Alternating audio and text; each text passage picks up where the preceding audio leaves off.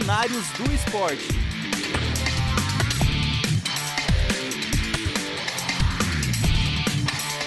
Olá, seja muito bem-vindo ao programa Cenários do Esporte, nosso programa sobre realização dos cursos de pós-graduação da área desportiva e da Rádio Uninter.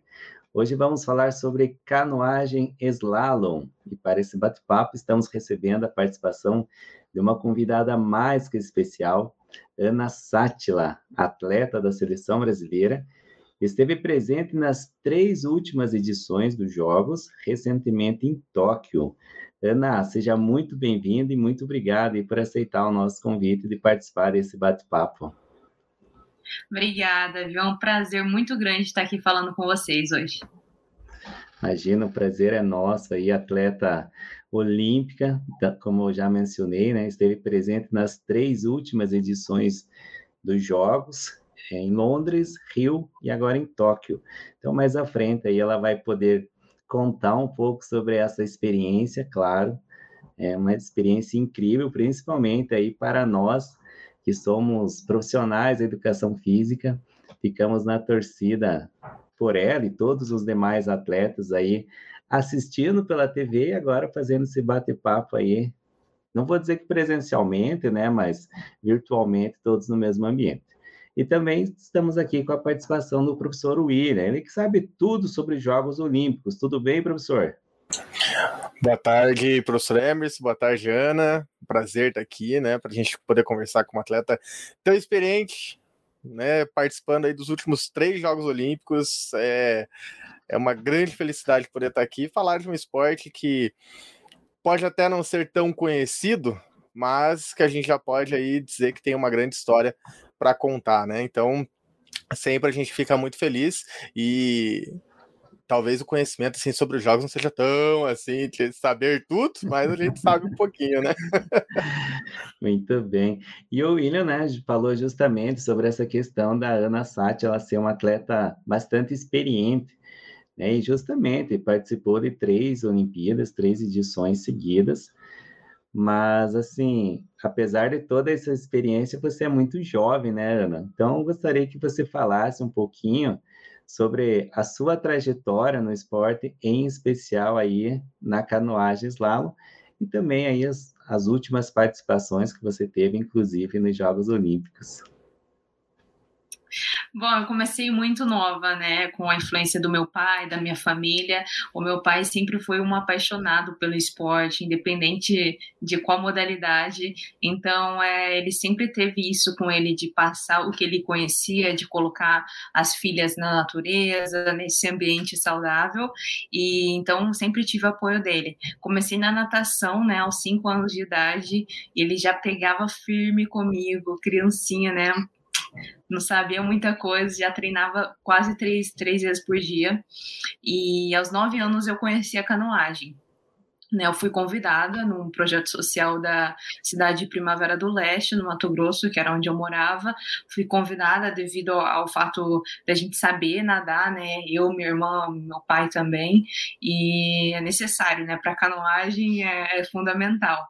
E aí, a partir desse momento, eu comecei a me dedicar muito. Me apaixonei pela canoagem desde a primeira vez que eu entrei no barco. Não sabia fazer nada, passei um perrengue, mas é, sempre apoio da minha família, do meu pai me, me ajudando. Eu me apaixonei dava assim tudo de mim para continuar, para melhorar. Eu queria ganhar todas as competições. E comecei a competir fora do país, é, dentro do Brasil. Fui crescendo, crescendo, até o momento que eu fui chamada para representar é, o Brasil, entrar na seleção brasileira é, entrei na seleção e para mim já era um, um, fato inédito, né? Eu nunca esperava, não tinha sonhado com um resultado maior e comecei a representar meu país. Então, para mim foi assim tudo muito rápido, acontecendo muito rápido. ainda criança, né? Eu entendia muita coisa e comecei a viajar para fora já sem os meus pais, que isso para mim foi assim um, um diferencial muito grande. A partir desse momento que eu comecei a crescer mesmo, que não tinha para onde correr e os resultados começaram a surgir. Eu, me, eu sempre me dediquei muito, eu sempre treinei muito, então, claro que começou a vir resultado muito cedo. Fui campeão mundial júnior, depois sub-23 e assim, assim por diante. E me classifiquei muito nova para Londres, né? Eu tinha 15 anos de idade é, competi aos 16, e isso no slalom, que é um esporte de experiência, para o mundo inteiro foi uma novidade muito grande, né? E a, a, a, partir desse momento, a canoagem começou a ter mais apoio, começou a ser olhada com outros olhos e a gente começou a, a ter mais resultado. Não só eu, quanto outros atletas também. Mas para mim é uma experiência incrível que com certeza fica, fica marcada na história. Que legal, com 16 anos já estava disputando a primeira Olimpíadas. É, o William até fez ali um compartilhamento, né? Você que está acompanhando o programa ali pela rede social do Facebook, do YouTube. Aí são algumas imagens, né, da Ana Sátila participando do, dos jogos, né, Ana? Até você pode falar melhor sobre essas imagens aí. E também já, uma, se você tiver a possibilidade de explicar para aqueles que ainda não conhecem a canoagem slalom, como que é realizada a prova, quais são os obstáculos e como que um atleta, quais são os objetivos do atleta nessa prova, né? Uh, eu participei nos Jogos uh, de Tóquio em duas categorias, né? A primeira categoria se chama o caiaque feminino, né? Que é o, o caiaque, o barco de duas pás. O atleta rema dos dois lados, vai na embarcação sentada. É, o que muda de uma, uma categoria para outra é isso: é a embarcação, o remo. E na C1, que é a canoa, essa da foto, o atleta vai ajoelhado e remando só de um lado. É claro que fica mais difícil, fica bem mais difícil, tem que ter um nível técnico muito maior e o percurso é de mais ou menos 300 metros, né, 90, 110 segundos e a gente tem as, as balizas, as portas, né, que a gente chama que são os obstáculos, os verdes e os vermelhos. Os verdes você passa a favor do rio, a favor da corrente, e o vermelho, que são um total de seis, seis balizas vermelhas, o atleta tem que dar a volta, fazer contra o rio, que é muito mais difícil. E é, o percurso é o mesmo em todas as categorias, como eu disse, só muda a embarcação, né? E a C1 acaba sendo mais tecnicamente difícil e o caiaque, que o atleta vai sentado, consegue colocar uma força maior, é, acaba sendo uma, uma categoria mais física, né? E eu, eu comecei no caiaque, na verdade, e depois a C1 foi crescendo, a C1 feminina foi crescendo, crescendo. No início, quando eu entrei praticamente não existia, né? E depois de algum tempo é, houve a chance de entrar para os Jogos Olímpicos e aí já já aumentou assim, incrivelmente o número de atletas é, participando, começando. Entrou, foi a primeira vez, foi estreia nos Jogos Olímpicos de Tóquio. A gente fez muito bonito, os atletas já estavam assim no nível muito muito grande.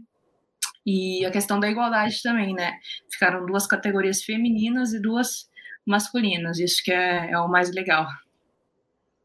Legal, e até você menciona, né, por exemplo, que a partir do momento que você participou do, da, da sua primeira Olimpíada, 2016, aliás, 2012, em Londres, a partir de, desse momento já iniciou-se um movimento para ter um olhar diferenciado para a canoagem, né? E atualmente o Brasil ele tem grandes representantes, inclusive não na, na, na, categoria rápida, né, que é o Isaquias Queiroz, conseguiu medalha de ouro, inclusive. Então, há um olhar diferenciado, né, para os atletas brasileiros dentro da canoagem, tanto a, a prova rápida, né, quanto a, a slalom, e de velocidade, perdão, né, a, a, a prova de velocidade, e também essa essa sua prova que você realiza. Há, uma curiosidade, por exemplo, de muitas pessoas que assistem as águas, elas são bastante movimentadas, né? É, essas piscinas, elas são naturais? Como que são realizadas aí para que essas provas aconteçam? Bom, no início, para falar a verdade, eram mais percursos naturais, sabe? É, às vezes semi-naturais, é, o pessoal colocava um obstáculo ou outro, algumas pedras, e agora se usa muito mais o, o canal artificial que ele é totalmente construído para aquilo, né? Então você coloca os obstáculos ali, que são os blocos de plástico mesmo, e todo o percurso é feito dessa forma. É, no Rio foi assim, Londres, agora em Tóquio, é basicamente um sistema, né? Uma, para criar o, percurso. É muito difícil, muito investimento, né? Porque é difícil você encontrar um canal propício para canoagem slalom que está perfeito e às vezes o muito difícil de ser modificado. Então faz já muito tempo que a gente está competindo mais em canal artificial, que claro, é, quando você está fazendo, você coloca uma dificuldade ainda maior, coloca tudo da forma que você quer, né? É o melhor. Então acho que, que isso que é o legal. Legal. William, você que acompanhou um pouquinho aí a trajetória da, da Ana Sati lá nos Jogos, quer fazer uma pergunta para ela, você que esteve acompanhando? Até sobre, eu gostaria sim, Emerson, até sobre essa questão da, das diferenças né, do canal artificial que é usado na competição uh, e que antes usava-se também a questão ali dos canais naturais. Isso influencia muito no treinamento, Ana. Como que funciona? Uh, você ir para uma competição e ter ali um canal artificial que foi construído para aquela prova e como que é o treinamento? Você consegue ter acesso a uma estrutura semelhante ou é feito né, ali nos canais naturais mesmo e tenta adaptar? Como que é essa, essa preparação para a prova? Bom, acho que é bom treinar de tudo, né? Quanto mais preparado você conseguir, melhor.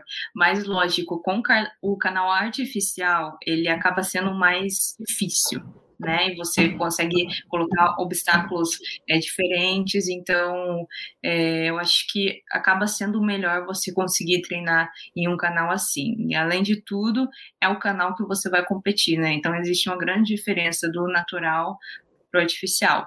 A gente, graças a Deus, está conseguindo realizar nosso treino é, no canal olímpico de Deodoro, onde aconteceram os jogos, um canal incrível, que está impecável e é muito similar, né?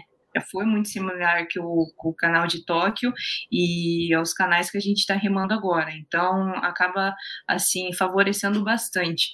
Acho que por, desde muito que a gente consegue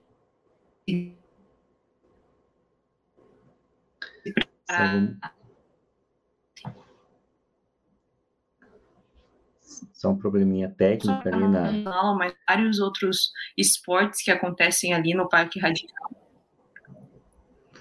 Legal. Ana, só acho que houve um probleminha Oi, técnico, né? Até você mencionou ali que isso, que até você mencionou que estava com sinal de internet no, no hotel um pouquinho oscil, estava oscilando um pouquinho, né? Aí, ao final, quando você estava explicando ali, acredito que falhou. Se você só puder retomar um pouquinho, por gentileza. Opa, desculpa, minha internet aqui tô, eu tô competindo, né? Amanhã eu vou competir. Tô aqui na Espanha, cidade pequenininha, então a conexão acaba sendo não tão boa. Peço desculpas, Imagina. mas é, quanto à questão dos canais, a gente está conseguindo treinar no, no, canal de Deodoro, no Rio de Janeiro, que é onde aconteceram os Jogos Olímpicos. É um canal muito bacana que está funcionando super bem e que é assim impecável para a nossa prática, o nosso desenvolvimento. Legal. E nesse momento você está na Espanha, né? Fala um pouquinho para nós aí, por Exatamente. exemplo, você esse ano esteve na preparação para os Jogos, participou dos Jogos em Tóquio, é, depois dos Jogos já está em outra competição também, agora em outro país, na Espanha. Fala então um pouquinho para nós aí, por exemplo, sobre essa sua programação, né, que você está vivendo no esporte de alto rendimento aí, representando o nosso país.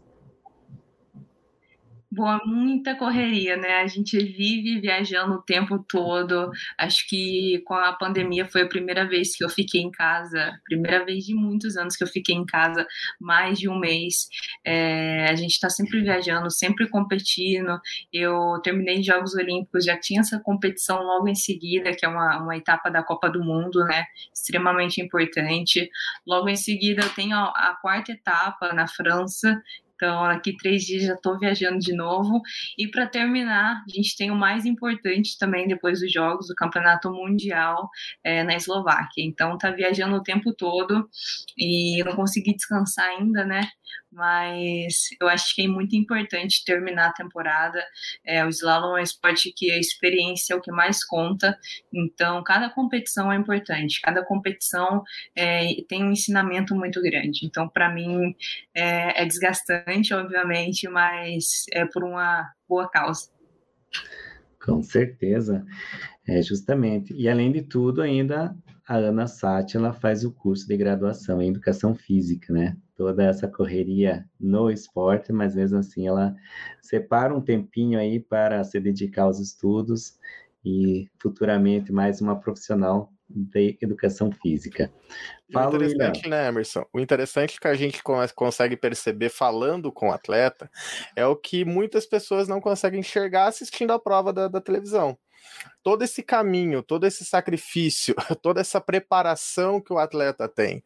Né? Olha, ela, ela acabou de dizer que na pandemia foi o momento que ela parou um pouco e conseguiu ficar um pouco mais de um mês em casa. Né? Olha que surreal. E ainda assim, com todo esse caminho, com todas essas dificuldades, eu imagino que até antes aí eh, dos grandes eventos esportivos no Rio, ainda era eh, a estrutura para treino devia ser ainda mais complicada do que a hoje. Hoje tem uma estrutura disponível para esses atletas. E ainda assim, ela chegou lá em Tóquio e ficou, né, né conseguiu o décimo lugar né, na final, que foi incrível. Então, a gente consegue perceber o quanto o atleta se dedica, o quanto o atleta tem essa, esses caminhos difíceis, essas, esses obstáculos, e ainda assim, com todas as dificuldades que a gente tem dos, dos, dos, esportes que não são os mais famosos do Brasil, ela ainda consegue os resultados que ela consegue. Né? Então a gente não tem o que falar, é só os parabéns realmente, e é um grande prazer poder ouvir esse relato, porque a gente consegue ter a consciência, consegue colocar na consciência o quanto é importante começar a valorização esportiva de outras modalidades também. O Brasil não é não, né, não se define esportivamente falando em uma, duas, três modalidades. A gente tem muitos talentos pelo território nacional que precisa de investimento para continuar dando resultado, né? Exatamente, inclusive, né, claro, é, em, cima disso que você falou, né, professor, é, esse ano nós pudemos já ter assim uma repercussão maior de outras provas além, por exemplo, dessas mais hegemônicas aqui no Brasil, né? Claro que aqui o futebol é sem dúvida o esporte mais praticado, discutido e visto pela TV, inclusive, mas como nós, enquanto assim amadores do esporte, torcedores de modo geral, podemos é, viver fortes emoções com várias modalidades esportivas além do futebol, né? E, por exemplo, desde a da ginástica com a Rebeca Santos, dos Santos, enfim, várias atletas aí que conseguiram, né, resultados expressivos também dentro de sua prova, de seu esporte, enfim, mas o quanto que que é prazeroso, né, para nós, enquanto telespectador, acompanhar todas essas modalidades e saber justamente, como o William comentou, de todo esse trabalho que é realizado por detrás dos bastidores, né? Todo esse preparo que a Ana teve para os Jogos Olímpicos, que outros atletas tiveram, é, enfim, isso é isso é muito legal trazer para as pessoas que acompanham e gostam do esporte, ouvir o atleta, né? O que é que ele passa durante o dia a dia, principalmente essa preparação para chegar até os Jogos Olímpicos. E a partir disso, até, Ana, eu gostaria que você até pudesse comentar para nós é, como, qual que é o caminho, por exemplo, para você se tornar uma atleta olímpica e para você, por exemplo, chegar a nível de seleção brasileira para representar o país nos Jogos Olímpicos, que, claro, acontece a cada quatro anos. Bom, é, é muito difícil, né? Como a gente comentou, é, ninguém vê, de verdade, é impossível é, falar, né? Por tudo que a gente passa durante um, um ciclo olímpico, quantas coisas acontecem, é lesão, é você ficar fora de casa, é o treinamento exaustivo todos os dias, é você basicamente viver, acordar e dormir só para aquilo na sua vida, sabe? Então, é, as pessoas não conseguem ver isso, a gente ali dia e noite na nossa luta, mas também tem o, o lado positivo, né? Eu tenho uma vida assim que eu não posso reclamar, eu tô fazendo o que eu amo, o esporte que eu amo todos os dias. Acho que tudo que a gente escolhe tem uma dificuldade, para você se formar hoje, né? É um caminho, as dificuldades que você passa cada dia, então o esporte não é diferente, é a superação diária. Mas para iniciar no esporte, eu acho que o fundamental é ter o apoio da família, né? Eu acho que no Brasil é o que define um atleta é, iniciar e continuar na carreira ou só conhecer o esporte e desistir ao longo do tempo. Então, é, eu, eu, recomendo de verdade, principalmente quando criança, tentar de tudo, sabe? A criança ela tá tão aberta a entender, a aprender tão rápido. Então, vá em todos os esportes, do futebol, ginástica, em tudo, e no que você se identificar, aquilo que você é, se encontrar, né? E amar de verdade, é, continuar todos os dias, se esforçar. Como eu disse, dificuldade tem para tudo que você vai fazer na sua vida. Cada coisa pequena, grande, você vai encontrar uma dificuldade, um problema no meio do caminho, e aí é saber aprender também com o tempo, né, a superar cada obstáculo e depois de, de um por um você vai ficando mais forte, você vai aprendendo e se superando. Então, acho que o esporte tem, tem essa, essa força, né, de ensinar você a, a se superar cada dia, não só dentro, da, dentro do, do seu esporte, mas na vida, em tudo que você faz. Então, recomendo muito. E, e um, uma coisa muito importante é ter é, a ajuda da família, né? Que é fundamental. Que legal. É, William, o Brasil teve o melhor desempenho, né, de, de pódios, né, podemos dizer assim, nesse, nessa última edição dos Jogos Olímpicos, em relação às, às edições passadas. E que você vê aí que o Brasil conseguiu um número mais significativo de medalhas em relação às edições anteriores, levando em consideração algumas modalidades novas, né, que nós tivemos aí, entre elas o skate e qual foi a e o surf, né? O surf que o Brasil conseguiu medalha. É, o que, que você acredita que o Brasil conseguiu um desempenho melhor aí durante essa última edição em relação às, às anteriores? Eu acredito que esse é um resultado de um processo, né, Emerson? Uh, como a gente sabe, durante muitos anos, o, o, esporte brasileiro se limitou muito a algumas modalidades. Hoje a gente tem, a, a gente tem essa, esse crescente investimento que ainda não é o suficiente, mas ainda é melhor do que nos últimos anos. Então, eu acredito que todo esse investimento, toda essa, vis essa visualização de outras modalidades que até então eram desconhecidas ou ignoradas. Eu acho que esse foi, é, esse está sendo o caminho que a gente está seguindo e está dando resultado. A gente entender lá que o skate é um esporte como qualquer outro, que a canoagem detém uh, os seus méritos e deve ser investido nisso. O surf tem seus talentos. Né? Então, eu acho que essa estruturação do esporte nos traz resultados melhores e a tendência é que continue assim se os investimentos continuarem, se as modalidades continuarem a serem reconhecidas. Eu acho que esse é o ponto. A gente vem construindo um caminho que ainda é lento, ainda não é o suficiente, friso novamente, mas que vai dar o resultado. Eu acho que essa é a grande prova de atletas de modalidades não tão conhecidas está, está dando essa, essa, essa prova para o Brasil de que dá para construir resultados, dá para ter muito orgulho dessas modalidades, porque sim, os atletas existem, os talentos existem, né? Porque é, é, o reflexo disso é a gente conseguir melhores resultados. Pelo menos eu enxergo dessa forma. Legal. Em Ana, o... aqui no Brasil, claro, a canoagem ela vem numa crescente é, com vários resultados expressivos, né? Atletas aí em alto nível, competindo de igual para igual com qualquer atleta de outro país. Mas nós tivemos um aprendizado muito grande com treinadores de fora, né? Inclusive o, o Isaquias Queiroz, o, o, seu treinador, se não me engano, também não é brasileiro, né?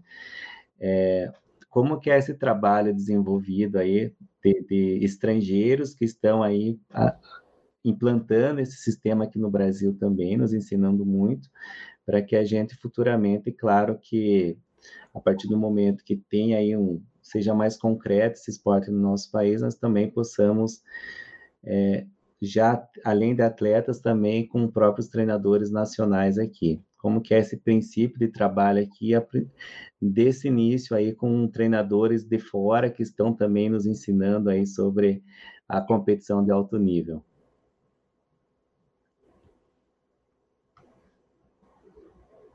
Bom, na verdade, a canoagem ela não é o esporte tradicional é, do Brasil, né? Então isso dificulta muito. É tradicional da, da, Alemanha, da França. Então a gente já, já começa sem muito conhecimento. Então acho muito necessário estar tá trazendo um técnico já com essa experiência de fora, de quando o esporte começou, do que ele viu já, os atletas, a forma de treinar, como treinar e desenvolver isso no Brasil, né? O Ettore chegou aqui em 2011, ele fez um trabalho assim incrível que praticamente a gente nunca teve resultado antes, né? Era um ou outro ali que conseguiu jogos, conseguiu um campeonato mundial júnior, sub-23, mas nada expressível mesmo, sabe? E ele conseguiu mudar totalmente. Ele, não só eu, mas o Pedro, é, minha própria irmã hoje remando muito bem, outros atletas mais novos, tudo isso é fruto do trabalho que ele começou lá atrás. Que é, um, é um, uma experiência muito diferente, é um ensinamento diferente, até mesmo a cultura, né? Você está adaptado ao nosso jeito aqui no Brasil, como funciona aqui, chega um técnico estrangeiro e fala: não, não é assim. É assim, é assim que tem que ser feito. Então muda muito, ajuda demais. E depois, claro, a gente tem que ter nossa forma de treinar, se adaptar no nosso ambiente, logicamente. A gente não pode trazer um treinamento de lá certo, tem que ter uma adaptação, mas tem que vir da Europa, sabe? Porque é o lugar que está mais desenvolvendo, é o lugar que, que é, é a tradição da, do esporte, né? E a gente tem que respeitar e entender, caminhar lado a lado, né? Eu acho que é importante. E tem dado resultado, o resultado a gente está mostrando durante esses anos, então eu acho que é o caminho a ser seguido é isso. Trazer os técnicos estrangeiros né, para o Brasil, ensinar os nossos técnicos aqui, e aí, quando eles tiverem essa experiência, a gente consegue seguir com a prata da casa.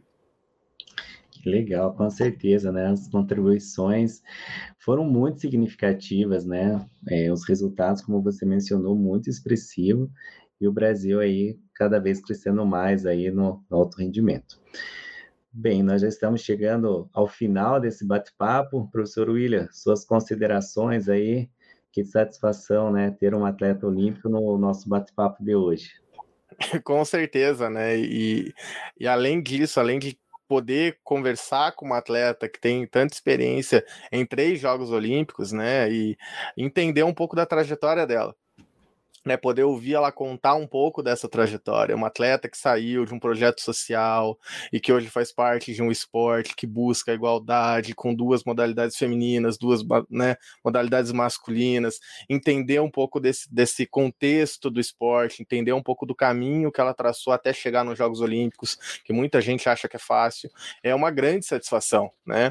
E com certeza é, é importantíssimo a gente ouvir esse, esse relato para a gente entender entender o porquê que atletas como ela podem ser uh, um, um, um podem produzir ali um fruto, um estímulo a atletas, a meninas que querem entrar no esporte, que querem competir, que querem conhecer um pouco mais esse mundo. Com certeza, a Ana Sátila, uma, né, um, uma Rebeca da ginástica, né? A gente tem a fadinha do skate, vão ser estímulos, vão ser pessoas a serem uh, seguidas para essa nova geração e que vai com certeza produzir o fruto de, de atletas mais jovens que vão querer disputar, que vão querer competir, que vão querer entrar nesse mundo. Né? Então, além de ser uma grande honra recebê-la aqui, é um grande privilégio poder conversar com uma atleta que com certeza tem grandes resultados e que vai ser aí uma grande inspiração para a nova geração. Que bom. Ana, muito obrigado por sua disponibilidade, fazer esse bate-papo conosco. É, com certeza, né, o professor William comentou, uma grande referência aí da canoagem, que é, se torna referência aí para tantas meninas e também meninos, né, que querem um dia é, ser um atleta, quem sabe, aí da, da própria canoagem, né? O William comentou atletas que estiveram nessa última edição nos Jogos Olímpicos e com certeza acabam sendo referência né, para milhares ou até milhões de pessoas, é, não só no sentido esportivo, mas também, né, como você já mencionou, essa questão ali da, da própria formação humana, né, representatividade e valores, que isso também é aprendido por meio do esporte. Muito obrigado, viu, Ana? Obrigada, pessoal. Acho que o nosso grande objetivo é isso, tá passando assim a nossa experiência para todo mundo, influenciar, ajudar a criançada que quer entrar no esporte, né, os adolescentes. É, é um estilo de vida muito bom, que ajuda, que traz conhecimento, educação. É, mudou minha vida, com certeza. Eu, eu, comecei do nada e hoje eu, eu já tenho resultado. É, tenho a minha renda, tenho a minha experiência, que é o mais importante, né? Você, você conhecer, ter esse conhecimento de fora, é, de vários lugares que você viaja, toda a experiência que você vive. Então, é o nosso objetivo tá passando tudo isso, influenciando, ajudando essa criançada, que o esporte muda a vida de todo mundo, com certeza. Legal, e você que acompanha o programa conosco, nós também nosso agradecimento, lembrando que toda quinta-feira estamos ao vivo às 16 horas e 15 minutos aqui na Rádio Ninter. Um abraço e até a próxima. Tchau.